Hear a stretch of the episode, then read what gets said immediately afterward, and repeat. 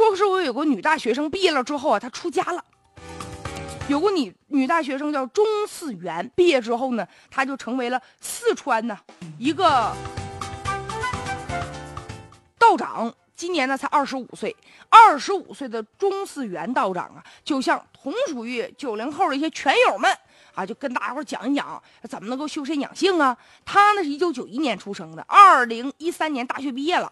然后自幼啊就酷爱传统的文化，在大学期间呢就深入了解啊，像中医啊、武术啊相关的一些知识啊。她是家里面的独生女儿，这父母虽然说舍不得，但是也支持她的决定吧。现在她也成为了唯一的泸州市的全真教龙门派九零后道长啊。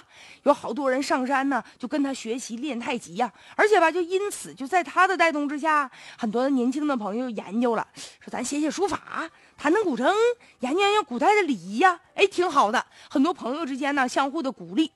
近年来，有关于大学生出家的这个事儿也有好几件了。上一次有个女大学生出家当了尼姑了，这一次呢，这女大学生你看当了道长了。而且这个全真教啊，我估计大家伙都能知道哈。就王重阳建立呢，反正我对这个全真教第一个知道啊，是因为小说。所以说，现在按照人们的正常的思维呢，就读出大学来了嘛，你找一个高薪的职业，那多好啊！但是古人呢，读书可能为了考取功名，那咱们现在为了读书呢，那就不一定了。有的人那是一种喜欢，有的人毕业是为了找工作，有的人不是为了这张文凭，人就是为了研究，为了学习。当然了，每个人读完书以后，他呢可能自己。会有不同的选择。你比如说这个女孩，人家出家了，是吧？也有人就批评她说：“你看你多不孝顺。”那你说你出家了，父母咋想啊？以后怎么办呢？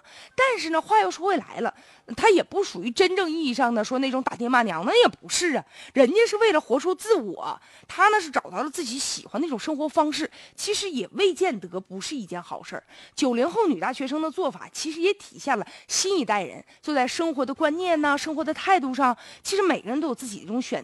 我们嘛不道的，不见得每个人都去这个当道长啊，都出家。但我们也没有必要非要对这个女孩呢进行批评，因为每一个人都有选择自己生活的这种方式和权利，活出自己，活得乐呵就行了。